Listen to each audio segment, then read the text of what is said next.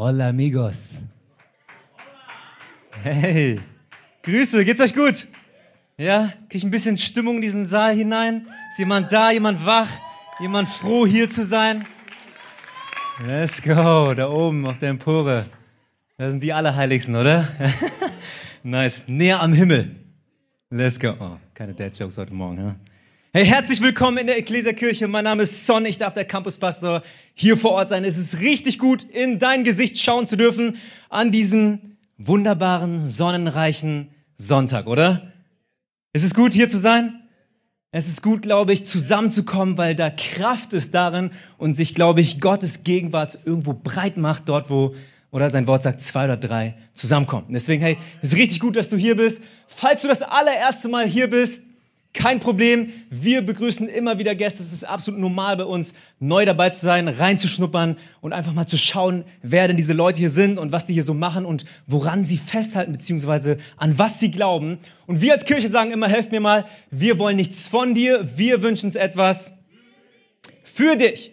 Wir wünschen uns etwas für dich. Und das heißt, wenn du zum allerersten Mal hier bist, musst du keine Angst haben. Es geht zwar um Finanzen, es geht um Geld. Ich weiß, heute ist Wahrscheinlich der, nee, heute ist schon der richtige Tag dafür. Aber trotzdem, trotzdem, das ist, das ist nicht unser, unser primärer Gedanke, dass wir dir irgendwas aus der Tasche rausziehen wollen. Nein, wir wünschen uns etwas für dich. Und dieses für dich ist nichts anderes, als dass du eine Antwort auf diese innere Frage irgendwo findest in einer Person, die für uns die Antwort geworden ist. Ich weiß nicht, ob du mit dieser inneren Frage gekommen bist, ja, ob du sagst, hey, manchmal denke ich mir, gibt es nicht mehr als das, was ich sehe? Oh, jetzt, jetzt wird's, hey, jetzt wird's mystisch, ja.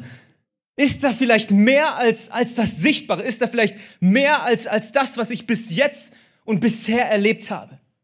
Gibt es da mehr? Gibt es eine Antwort, ein, ein fehlendes oder ein, ein passendes Puzzleteil auf, auf die Frage in meinem Herzen, auf das Loch in mir?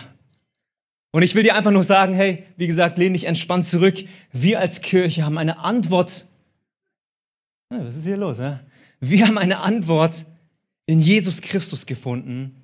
Und wir laden dich einfach nur ein, gemeinsam mit uns auf den Weg zu gehen. Auf eine Reise, in eine Beziehung hinein, wo nicht ich dich überzeugen muss, nein, sondern ich glaube, du dich überzeugen lassen darfst von ihm selbst. Von Jesus Christus selbst, dass seine, seine Liebe echt ist. Oder hat es jemand erfahren? Dass seine Person real ist, dass seine Vergebung, dass seine Versöhnung, dass all das, was ihn ausmacht, absolut greifbar ist für dich und für mich. Und das ist alles, was wir uns für dich wünschen.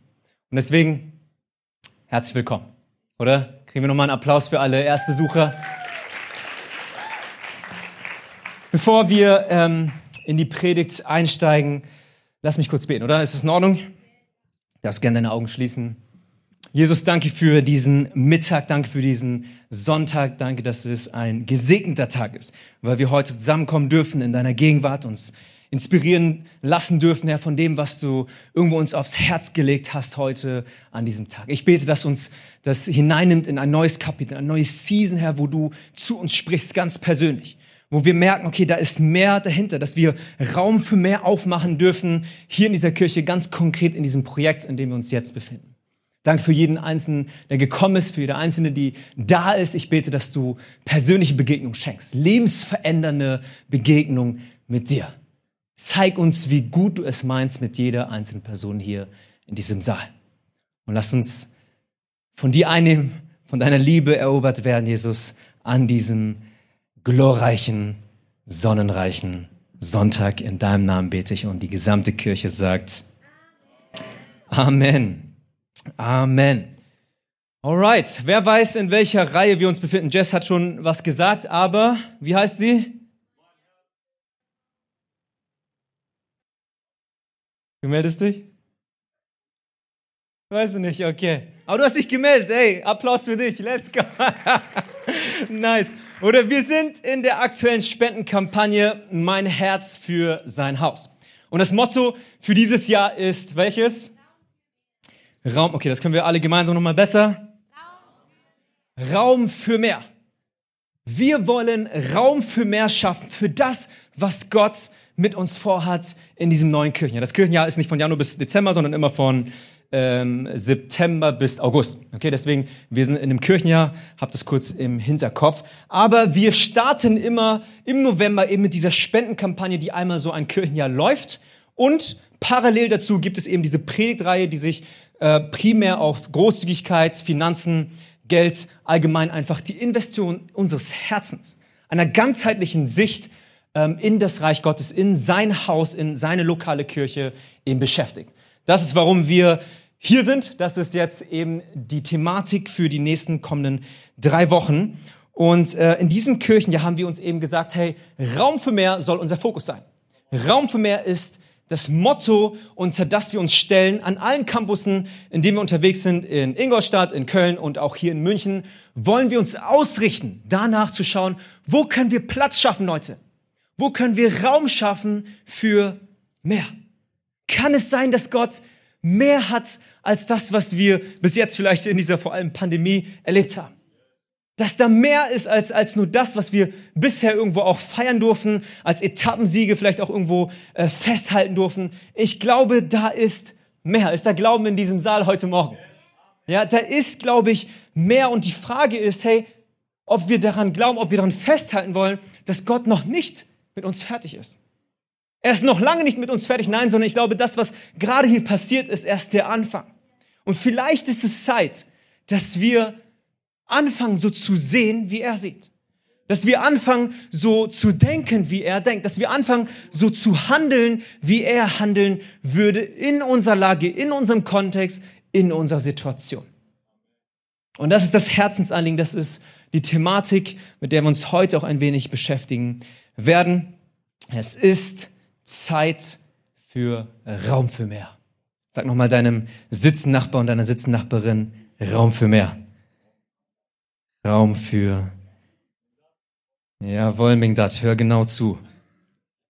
Okay, für die erste Predigt in dieser dreiteiligen Reihe darfst du dir äh, gerne Notizen machen und folgende, folgenden Titel aufschreiben. Also darfst gerne dein Handy und so rausholen. Ähm, der Titel für die heutige Predigt lautet Wie im Himmel, so in München. Wie im Himmel, so in München. Nochmal zusammen. Wie im Himmel. Noch ein bisschen lauter. Wie im Himmel, so in München. Okay, bevor wir einsteigen, kurzer Recap vom letzten Sonntag. Wir hatten Vision Sunday. Wer, wer fand das nice? War das gut letzte Woche? Sami Schneider in the House, unser leitender Pastor. Wir haben ein wenig darüber geredet, eben über die Vehemenz, über die Dringlichkeit, Raum für mehr zu schaffen. Und er hat uns reingenommen in diese Geschichte dieser Witwe im Alten Testament. Es ging um, um, um letztendlich ihre Situation, dass Schuldherren kamen, also äh, wie sagt man, Leute, die Schulden eingetrieben haben, gesagt haben, hey, wenn ihr eure Schulden nicht bezahlen könnt, ich werde deine zwei Söhne nehmen, als Sklaven, äh, zu Sklaven machen äh, bis du deine Schulden begleichen kannst. Und sie kommt mit diesem Anliegen zu diesem Propheten Elisa und fragt ihn, hey, was kann ich tun? Was, was soll ich machen? Das ist meine Not, das ist meine Lage. Was soll ich tun?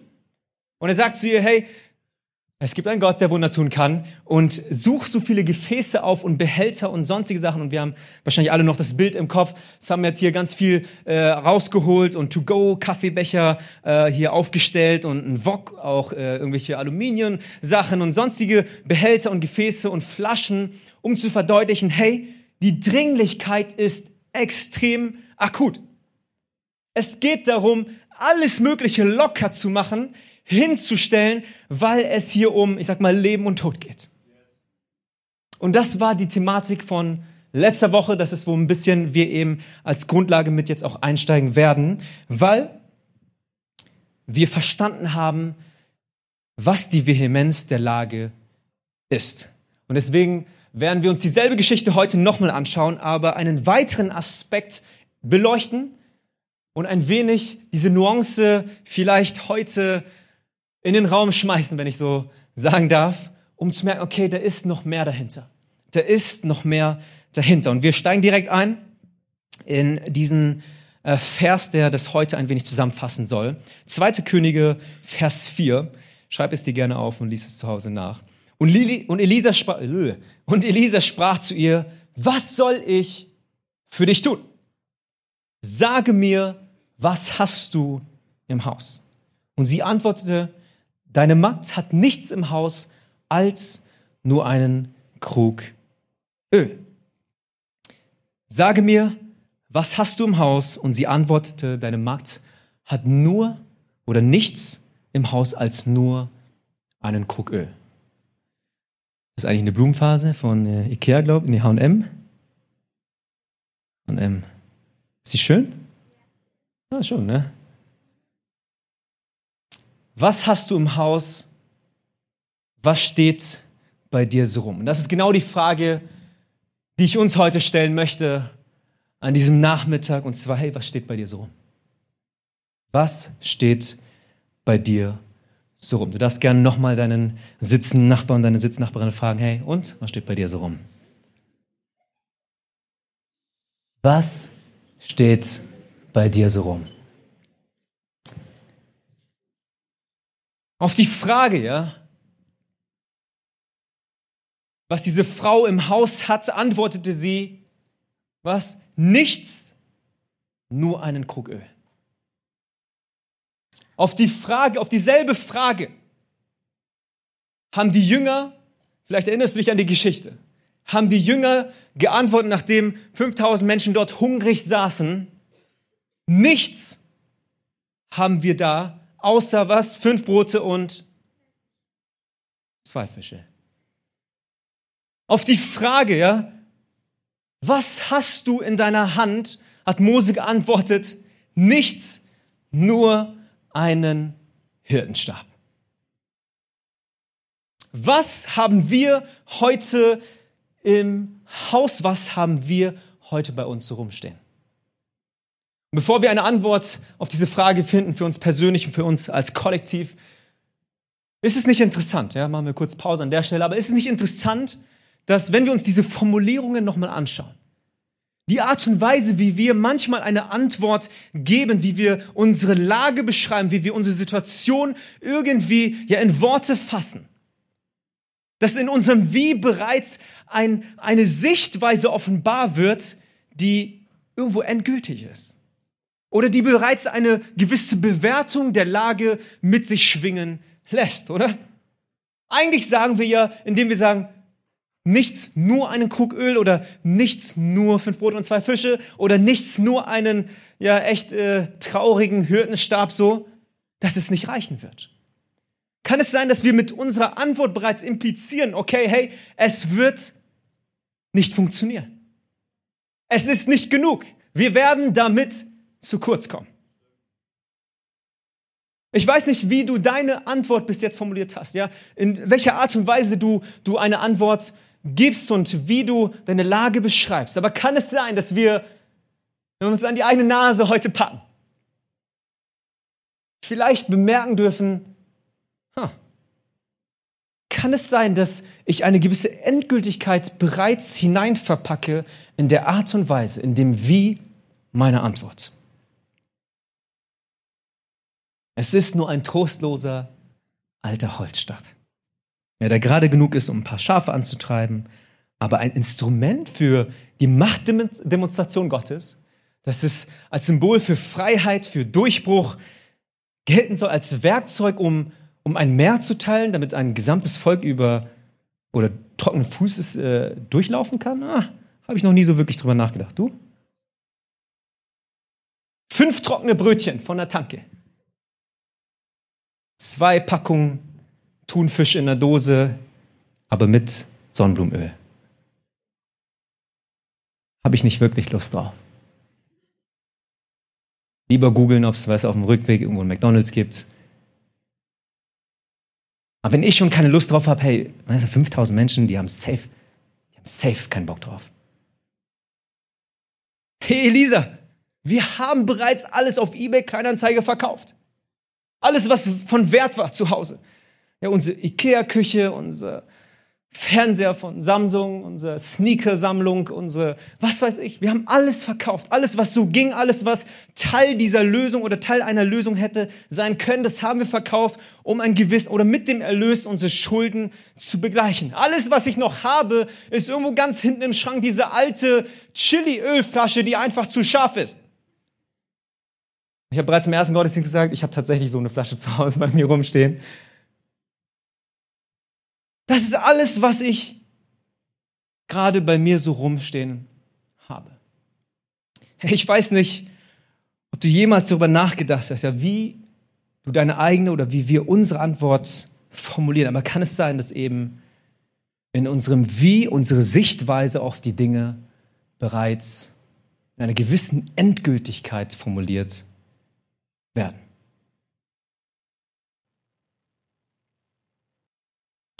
Ich glaube, wie wir unsere Antwort formulieren und wie wir die Situation beschreiben, zeigt auf, dass wir eben meistens mit unserem physischen Auge sehen, oder? In unserer menschlichen Begrenztheit. In der Art und Weise, wo wirklich in so einen Ölkrug vielleicht in den hier zweieinhalb Liter passen. Wo vielleicht echt diese gewisse Summe auf deinem Konto nur für diesen einen Monat ausreicht. Wo vielleicht diese Aussicht, die dir die Arbeit oder der Arbeitgeber gibt, eben befristet ist und sein Ende in vielleicht einem halben Jahr findet. Wo deine Noten ein, eine gewisse Aussage treffen, ja in deinem Studium, deiner Ausbildung, dass das wahrscheinlich nicht ewig so weiterlaufen kann. Hey, ich weiß nicht, ja, wo, wo du hier in diesem Ganzen steckst, ja, was das oder was dein Ölkrug am Ende des Tages ist, aber die Frage lautet weiterhin, nicht nur, was hast du bei dir so rumstehen, sondern die Frage hinter der Frage wahrscheinlich ist, hey, wie siehst du das, was du bei dir so rumstehen hast? Was ist deine Sicht, was ist deine Perspektive auf das, was eben scheinbar gerade deine Lagesituation und dein Kontext ist? Was siehst du? Was siehst du in dem oder was siehst du eben nicht in dem, was gerade bei dir so rumsteht?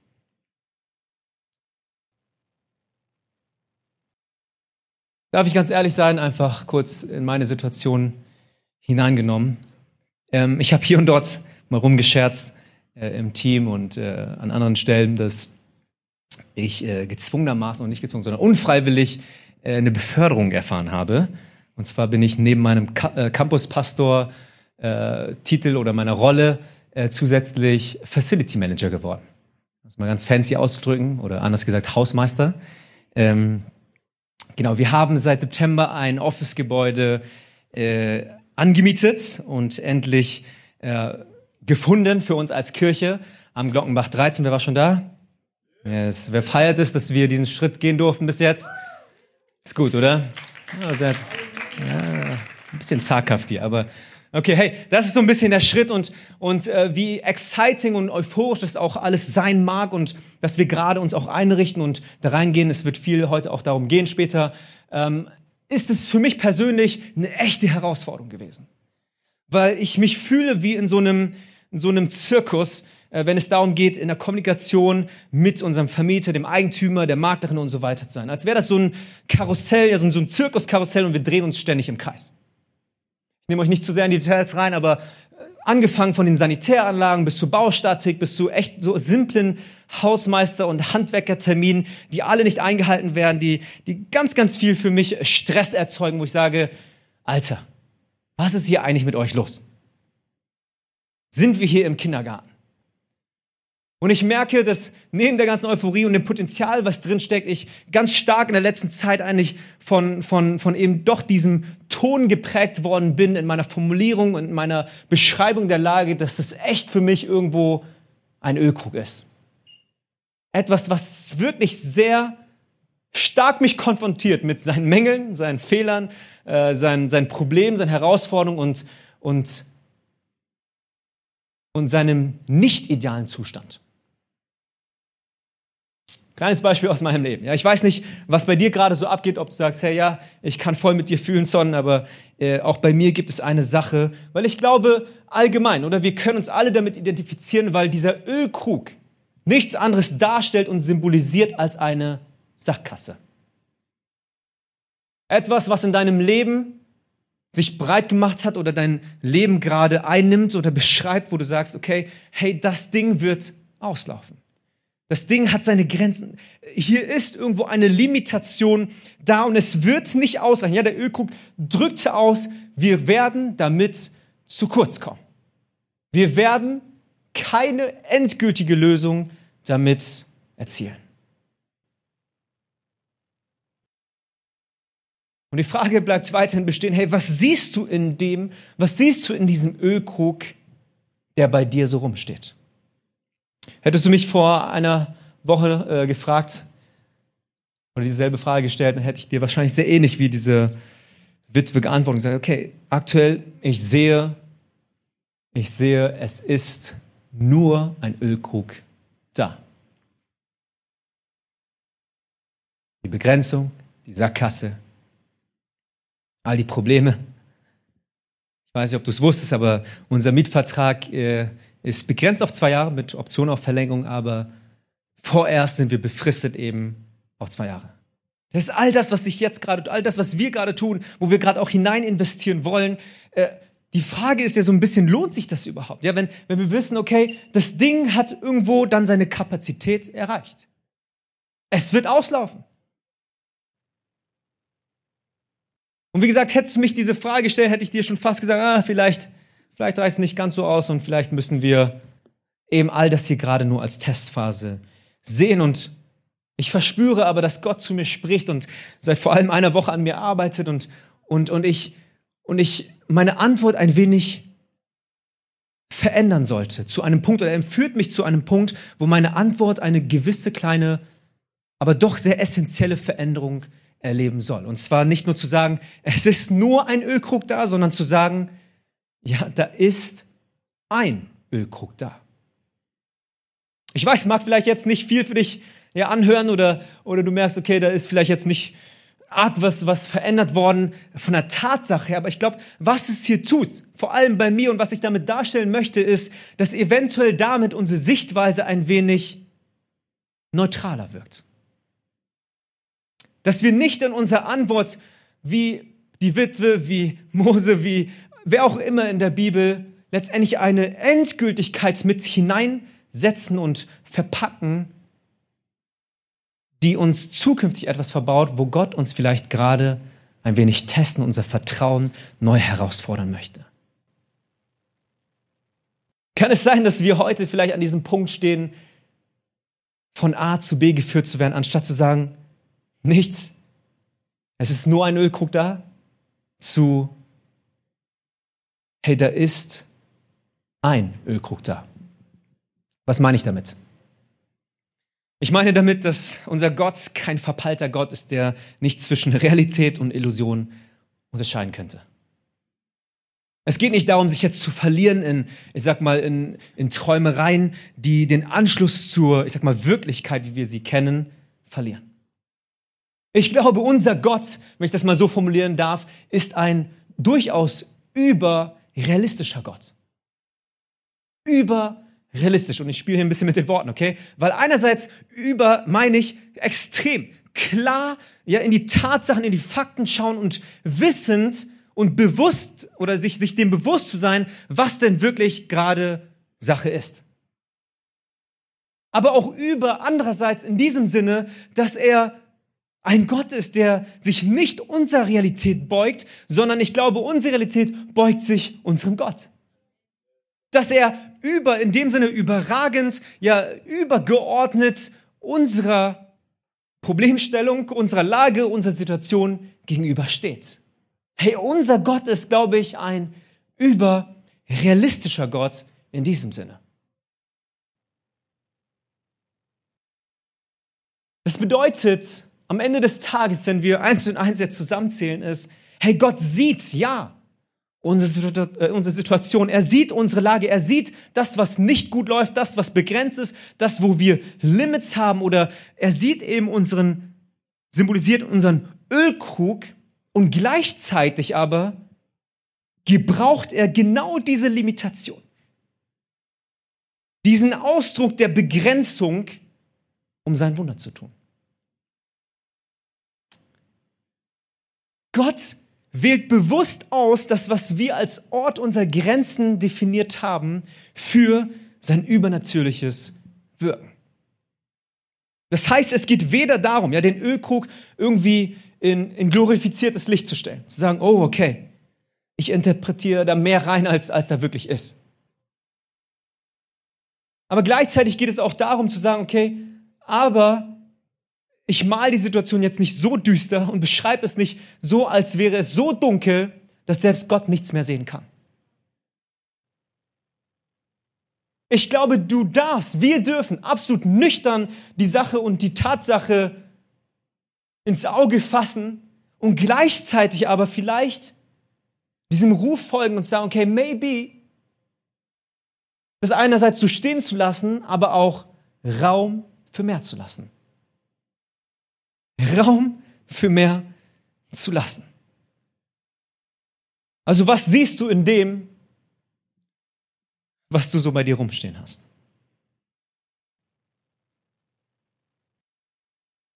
Wie gesagt, wir sind mit dem Office theoretisch auf zwei Jahre befristet. Und es ist eine berechtigte Frage zu stellen, lohnt sich das überhaupt? Ergibt das Sinn? Ist es hier nachhaltig, was wir tun? Und ganz ehrlich, ich kann es dir nicht sagen. Aber ich kann dir sagen, es ist was? Es ist ein. Es ist was? Es ist ein. Es ist ein Ölkrug. Und was ist, wenn wir diesen Ölkrug für diese zwei Jahre fließen lassen? Kann es sein, dass vielleicht dann sich Raum für mehr ergibt? Ist das dieses Geheimnis, auf das wir jetzt stoßen? Vielleicht sagst du, okay, ich, ich finde es richtig cool, ja, dass, wir, dass wir einen Fokus auf Kinderkirche legen wollen und dass wir das ausverlagern wollen und, und, und, und dass dann richtig nicer Kindergottesdienst im Office stattfinden kann, sonntäglich. Aber vielleicht ja, poppt auch direkt diese andere Frage bei dir auf und sagst, ähm, aber ganz so ideal ist es nicht, oder? ist ja jetzt nicht nebenan sondern 10, 15 Minuten zu Fuß so. Es sind zwei Standorte, man muss so einen Shuttle-Service einrichten, all das ist ja auch extra Arbeit und das, das hat schon seine Hürde. Ist das überhaupt ideal? Kann ich dir nur begegnen? Hey, nein, ist es nicht. Was ist es? Es ist ein, es ist ein Ölkrug. Es ist ein Ölkrug, aber was ist auch hier in diesem Fall, was ist, wenn wir anfangen, diesen Ölkrug nicht einfach nur in den Raum abzustellen und sagen, es ist nur ein Ölkrug und damit kann ich nicht anfangen, sondern ich, wir nehmen diesen Ölkrug und sagen, hey, wir fangen an zu gießen und das Öl fließen zu lassen und vielleicht, vielleicht, was, ist da Raum für mehr? Hey, ich frage mich, was ist dein Ölkrug? Wie siehst du deinen Ölkrug? Stellst du ihn gedanklich ab in deinem Herzen als etwas, was verstauben soll und lieber nicht aus, rausgeholt werden soll und ins Tagelicht sehen sollte? Oder ist es etwas, wo wir sagen, ja, es ist ein Ölkrug, es hat seine Begrenzung, es hat seine Herausforderung, es ist nicht vollkommen, es ist nicht ideal, aber in deinen Händen, Gott, ist da vielleicht was? Raum für mehr.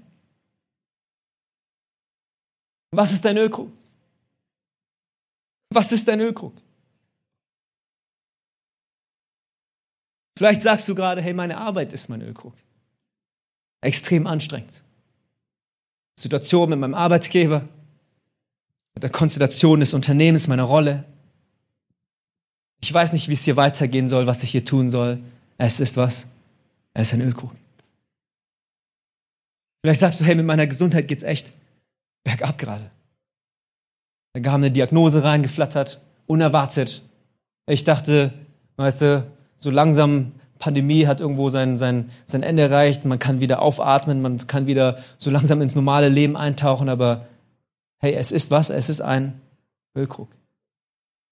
Vielleicht sagst du, meine Ehe funktioniert nicht wirklich, ich bin oder in einer anderen Beziehung und und ich merke, hey, Familie und all das, es ist nicht so, wie ich mir gedacht habe. Ich bin echt in einer richtigen Spannung drin. Es ist richtig komplex. Ich habe keine Ahnung, wie es weitergehen soll. Es ist was es ist. Ein Ölkrug. Ich glaube, wir, wir kennen alle unsere Ölkrüge, oder? Wir wissen, was unser Ölkrug ist. Und die Frage, die sich, wie gesagt, heute stellt, ist, was siehst du in diesem Ölkrug? Erkennst du ihn einerseits als das, was es ist, aber auch das, was sein kann? Nicht in deinen Händen, nicht in unseren machbaren Strukturen und das, was, was in unseren Grenzen liegt, nein, sondern in den Händen Gottes. Ich hoffe, dass wir reingenommen werden, uns von Gott an die Hand nehmen lassen, sagen, anstatt es ist nur ein Ölkrug, dass wir sagen, es ist ein Ölkrug da. Und vielleicht ist der Raum für mehr. Vielleicht ist der Raum, vielleicht ist der Raum für mehr.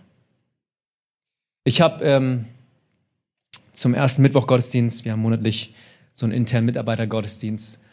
In dieser Woche habe ich äh, zu, unseren, zu unserem Team gesprochen. Ich habe gesagt, hey, ich wünsche mir, dass unserem, unserem Vater oder Vater unser Gebet, dass, dass diese eine Zeile, dass es nicht nur als Klischee und als Tradition und als gewisse Gewohnheit für uns aufgesagt wird und wir jedes Mal oder jeden Sonntag da in so einen Singsang verfallen, sondern dass es als Erinnerung für uns gelten soll, die Sichtweise Gottes zu adoptieren. Wie im Himmel, so auf Erden steht dort. Wie im Himmel, so auf Erden. Ich bin mal so frei gewesen zu sagen, hey, zu übersetzen, wie im Himmel, so in München. Wie im Himmel, so in München. Und wie gesagt, vergiss mal ganz kurz dieses, dieses traditionelle Aufsagen, sondern führ dir das mal kurz vor Augen. Wie im Himmel, so in München. Wie im Himmel drückt, glaube ich, diese Sehnsucht nach mehr aus. Oder? Kann es sein? Ist nicht das, wo wir sagen, hey, da, da ist ein gewisser Idealzustand da. Gott malt uns auf, wie etwas sein könnte. Da ist eine Realität da, die, die, wie in dem zweiten Satz dann, dann ausgedrückt wird, noch nicht vorhanden ist. Noch nicht greifbar ist, noch nicht hier Platz gefunden hat. Oder wie, wie in München oder so auf Erden sagt ja nichts anderes als, okay, wir sind noch nicht an diesem Punkt angelangt. Es ist noch nicht so weit wie im Himmel. Es sieht noch nicht so aus. Es schmeckt noch nicht so. Es, es, es fühlt sich noch nicht so an. Aber mein Traum oder unser Gebet soll sein, hey, wie im Himmel, so in München. Einerseits nüchtern jetzt zu erkennen, okay, das ist unsere Lage, das ist unsere Situation und gleichzeitig zu sagen, aber da ist vielleicht auch Raum für mehr. Es kann vielleicht auch himmlische Verhältnisse geben in unserer Situation. Dass wir einerseits sagen, okay, ja, wir leben in einer kaputten Welt. Und ja, obwohl München äußerlich sehr schön aussieht und heute wir Kaiserwetter haben und die Sonne scheint. Grandiose Architektur. Das doch intern wie eine Stadt sind mit gebrochenen Menschen. Mit Menschen, die auf der Suche sind, die eine Leere verspüren, die, die versuchen, diese Leere zu stopfen mit allen möglichen Sachen und sich gegenseitig verletzen und wir so ein bisschen uns in einem Teufelskreis bewegen. Dass wir das erkennen und sagen, ja, wir sind eine Stadt, die Vergebung braucht, die Versöhnung noch nicht erfahren hat. Dass wir eine Stadt sind, ja, die die Liebe und die Anerkennung und auch Frieden in allen möglichen Sachen bisher gesucht hat, nur nicht in Gott. In dieser einen Quelle, die eben nicht versiegt, die eben sich nicht als leeres Versprechen entpuppt. Dass wir das Ja, wie gesagt, einerseits sehen und andererseits aber auch voller Hoffnung und voller Glauben sagen können, okay, aber ich sehe auch eine Stadt, ich sehe auch München, die, die durch die Realität Jesu zu neuem Leben erweckt werden kann. Eine Stadt ja, die, die von innerer Schönheit neu erstrahlen kann, wenn das Licht Gottes anfängt in uns zu brennen. Dass das Licht die Dunkelheit immer besiegen wird. Dass egal wie dunkel es ist, nur ein kleines Licht alles erhellen wird. Dass wir sagen, okay, ja, wir sehen auch eine Stadt, die die Richtung fürs Leben, Navigation, ja, Wahrheit und Heilung in unsere Stadt, in unsere Nachbarschaft und darüber hinaus in unsere Region, in unsere Nation tragen wird. Weil wir sagen, okay, Jesus ist zu unserem Le Lebensweg geworden. Jesus ist zu unserem Leben in Fülle geworden. Jesus ist derjenige geworden, der Wahrheit für uns verkörpert. Hey, was sehen wir heute? Was sehen wir heute? In dem, was bei uns so rumsteht. In unserer Stadt. Und bei uns persönlich. Vielleicht merkst du heute zum allerersten Mal, dass dieses Gebet keine Tradition ist oder nicht einfach nur ein nettes Förmelchen, das wir sonntäglich aufsagen, sondern maybe, maybe ist das Gottes Reminder an dich und mich. Sie sagen, hey, ihr, ich habe eine andere Sichtweise auf die Dinge, die vielleicht euch gerade beschäftigen. Ich bin ein was überrealistischer Gott. Das, was du gerade erfährst, hey, sieh das nüchtern, sieh das objektiv. Ja, aber gleichzeitig, da ist, glaube ich, Raum für mehr. Dass wir anfangen zu träumen. Eine Sehnsucht sich in uns breit macht, zu sagen, okay, wie im Himmel, so auf Erden. Oder wie im Himmel, so auch bei uns in unserer Stadt. Nicht irgendwo weit entfernt, nicht, im, nicht in Jerusalem, nicht in Tel Aviv, nicht irgendwo auf der Welt, nein, sondern hier bei uns in München. Dass wir anfangen zu träumen, zu sagen, okay Gott, das ist alles, was wir haben. Das ist unser Ölkrug, das ist, das ist der Deckel, das ist die Begrenzung, das ist die Limitation. Das ist, wo wir aufhören werden zu fließen. Aber kann es sein, dass in deinen Händen der Raum für mehr ist? Kann es sein, dass wir sagen, okay, maybe brauchen wir diese Einstellung, diese Perspektive des Himmels, um zu sagen, okay, Jesus, nimm das, was wir dir hinstrecken und tue dein Wunder. Wie im Himmel, so auf Erden. Wie im Himmel, so in München. Hey, wie im Himmel, so auch in unserer Nachbarschaft. Wie im Himmel, so auch in Glockenbachviertel. Wie im Himmel, so auch wo? In Leim. In Pasing. Wo wohnst du? Wie im Himmel, so wie in der Schwanthaler Höhe. Im Himmel, so wie auch bei dir und bei mir. Bei dir persönlich. Wie im Himmel, so auch auf deiner Arbeit. Wie im Himmel, so auch was in deiner Familie.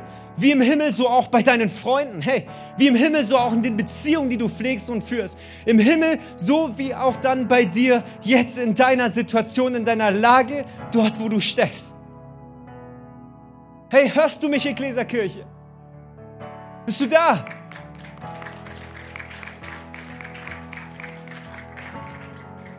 Wie im Himmel, so bei uns. Und das ist mein Gebetsanliegen für uns in dieser Reihe, in dieser Spendenkampagne, dass wir wegkommen von dem, was uns begrenzt und wie unsere natürliche menschliche Sicht manchmal eine gewisse Tendenz hat, Dinge zu beschreiben und zu bewerten. Und dass wir anfangen zu sagen, ja, die Sachen sind, wie sie sind. It is what it is. Aber gleichzeitig, da ist auch Raum für mehr. Seid ihr mit mir? Da ist auch Raum für mehr in deinem persönlichen Leben. Dort, wo du gerade drin steckst. In unserem kollektiven Leben als Glaubensgemeinschaft, wo wir als Kirche gerade mit unterwegs sind in diesem Kapitel mit einem Headquarter, mit einem Office, mit, mit eben diesem Gebäude, was wir als, als Räumlichkeit durchgehend jetzt führen dürfen. Dass wir mutig und kühn diesem Ruf folgen, der heute hier ausgesprochen worden ist, der letzte Woche schon ausgesprochen worden ist, Raum für mehr zu schaffen. Unsere Gefäße hinzuhalten, zu sagen, hey, ja, Jesus, wir verstehen die Vehemenz, wir verstehen die Dringlichkeit. Und wir verstehen auch, wie dieser Ölkrug jetzt zustande gekommen ist oder wie der genau aussieht. Aber wir, wir sehen auch mehr in dem, was dort ist. Nicht, weil wir irre sind, nicht, weil wir desillusioniert sind, nein, sondern weil wir deine Möglichkeiten sehen. Weil wir deine Kapazität sehen und weil du der Wundertäter bist. Ich lade uns ein, genau dort hinein einzusteigen. Und vielleicht stehst du ganz kurz an deinem Platz gemeinsam mit mir auf. Ich komme zum Abschluss, werde dann gleich noch ein bisschen mehr über die Kampagne an sich sprechen. Aber da, wo du bist, schließ gern deine Augen. Das ist dein Moment mit Gott. Wenn du Teil dieser Kirche bist, weißt du, wovon ich die ganze Zeit gesprochen habe bezüglich dieses Office. Wenn du neu bist, hey, übertrag es gerne auf deine, dein persönliches Leben, auf deine Situation. Ich glaube, auf vielen Ebenen und vielen Levels spricht Gott heute zu dir ganz persönlich und sagt dir, hey, was siehst du in diesem Ölkrug, der bei dir rumsteht? Vielleicht bist du heute hier, während alle umgeschlossen sind. Ich würde gleich gern für dich beten. Vielleicht bist du hier und du sagst dir, hey, Son, du triffst es irgendwo auf den Punkt. Meine Formulierung, meine Wortwahl ist bisher so gewesen, dass ich eher die Begrenzung sehe. Eher gesagt habe, wie die Sache ist und nicht nur wie, sie, wie die Sache ist neutral, sondern wie sie endgültig ist. Und ich habe nicht mehr Raum für mehr gelassen. Und ich merke, hey, dass Gott heute mich neu herausfordert, dass Gott neu an mich appelliert und sagt, hey, da ist vielleicht mehr. Da kann Raum für mehr sein, wenn du es zulässt. Wenn du mir ganz neu die Sache widmest und hinstreckst und einerseits, hey, absolut in deiner Machbarkeit unterwegs bist und gleichzeitig aber mir anvertraust, was eben in deiner oder nicht mehr in deiner Machbarkeit liegt. Vielleicht bist du hier und sagst, hey Son, das ist mein Gebet. Jesus, wecke du in mir diesen Glauben, öffne du mein Herz dafür, öffne du meine Augen dafür, für deine Sicht, für deine Perspektive. Und du sagst, Son, ich würde gerne mich gleich in dieses Gebet mit einklingen lassen, dann darfst du dich gleich melden. Aber bevor wir das tun, hier ist noch eine zweite Gruppe, glaube ich, die, die vielleicht noch nie diesen Ruf verspürt hat. Die noch nie gehört hat, hey, dass, dass Gott an deinem und an meinem Leben interessiert ist dass da mehr ist als das, was du bisher gesehen hast. Dass da mehr ist als das, was du bisher erlebt hast. Und vielleicht merkst du auch jetzt ein Ziehen in deinem Herzen, wo Gott zu dir spricht und sagt, hey, vielleicht verstehst du gerade nicht, was in dieser Kirche abgeht und was diese Projekte ja angeht, aber hey, auch ich rufe gerade dich. Ich rufe dich und vielleicht hast du noch nie einen Gott erfahren, ja, der dich liebt, der dich so annimmt, wie du gerade bist und der dir vergibt deine Schuld, deine Sünde, deine, deine Scham und an dieses Kreuz gegangen ist, für dich gestorben ist, damit du neues Leben erfahren darfst, dass du mehr erfahren darfst als das, was du bisher erlebt hast. Und wenn du sagst, hey, ich würde gerne diesem Gott einen Shot geben, ich würde gerne eine Chance heute ergreifen und sagen, hey, ich würde diese Gelegenheit nutzen, um auch hier eine Beziehung mit ihm zu starten, um zu merken und zu erfahren, hey, da ist vielleicht mehr, da ist, da ist vielleicht mehr in diesem Leben als nur das, was ich bis jetzt durchlebt habe. Wenn du zu Gruppe 1 oder Gruppe 2 gehörst, hey, gemeinsam, dort, wo du stehst, während alle Augen geschlossen sind, das ist dein Moment mit Gott. Wie wär's, wenn du ganz kurz mir ein Handzeichen gibst und Gott vor allem ein Handzeichen gibst und sagst, hey, ja, schließ mich ein, Son, in dieses Gebet. Das soll heute meine Reaktion sein auf das Gesagte und auf das, was ich gehört habe. Komm, da, wo du stehst, du darfst gerne deine Hand heben. Ist das, ist das deine Antwort heute? Ist es deine Reaktion? Hey, so viele Hände, die hier unten hochgehen, auf der Empore, ganz viele Hände, die hochgehen. Richtig genial. Komm, trau dich da, wo du bist, wenn alle umgeschlossen sind. Was ist deine Reaktion heute? Was ist deine Antwort auf die Frage, was siehst du in dem, was du bei dir so rumstehen hast?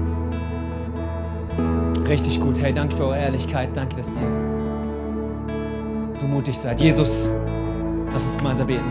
Wir steigen dann gleich nochmal diesen Song ein. Jesus, danke für diesen Nachmittag. Danke, dass du da bist. Danke, dass du zu uns gesprochen hast. Und danke, dass du uns heute ganz persönlich neu herausforderst und uns fragst, Herr, wie wir die Dinge sehen, Herr. Und ich bete, dass du neu unser Herz aufmachst, Herr. Dass wie in diesem Gebet, in dieser Bibelstelle es heißt, Herr, dass, dass du unser steinernes Herz austauscht mit einem fleischenden Herz, Jesus. Dass wir empfänglich werden, Herr, für deine Sichtweise. Ich bete, Herr, dass wir neu Hoffnung schöpfen, neu Glauben in uns geweckt wird, Herr, dass dort Heilung geschehen kann, dass dort Leben fließen kann, dass dort Hoffnung neu erstrahlen darf, Herr, in unser Finsternis, dort, Herr, wo wir in einer Sackgasse gelandet sind, Herr. Dort, wo unser Ölkrug, Herr, aufhört zu fließen. Dort, woher wir an unsere Limits kommen. Dort, wo unsere Kapazität ausgereizt ist. Jesus, ich bete, dass du ganz neu uns reinnimmst als Kirche in ein Kapitel hinein, das uns prägen soll für die Zukunft, dass unsere Sichtweise verändert, dass wir neu merken dürfen, okay, hey, du meinst es gut und du hast gute Pläne mit jedem Einzelnen und für uns als Kirche. Ich bete, Jesus, schenk uns, Herr, diese Sicht. Nimm uns rein, Herr, in diese überrealistische Realität, die du für uns bereitest, Herr. Dass wir sagen können, wie im Himmel, so auf Erden, wie im Himmel, so in München, wie im Himmel, Jesus, so in unserem persönlichen Leben, Herr. Dort, wo du uns reingesteckt hast, Herr, dort, was unsere Lage gerade ausmacht, dort, wo unser Kontext ist. Ich bitte, schenk uns, Herr, ein Wunder, schenk uns, Herr, Multiplikation, schenk uns, Herr, deine Wirklichkeit für unsere aktuelle Realität. In deinem Namen bete ich, die gesamte Kirche stimmt mit ein und sagt 아멘.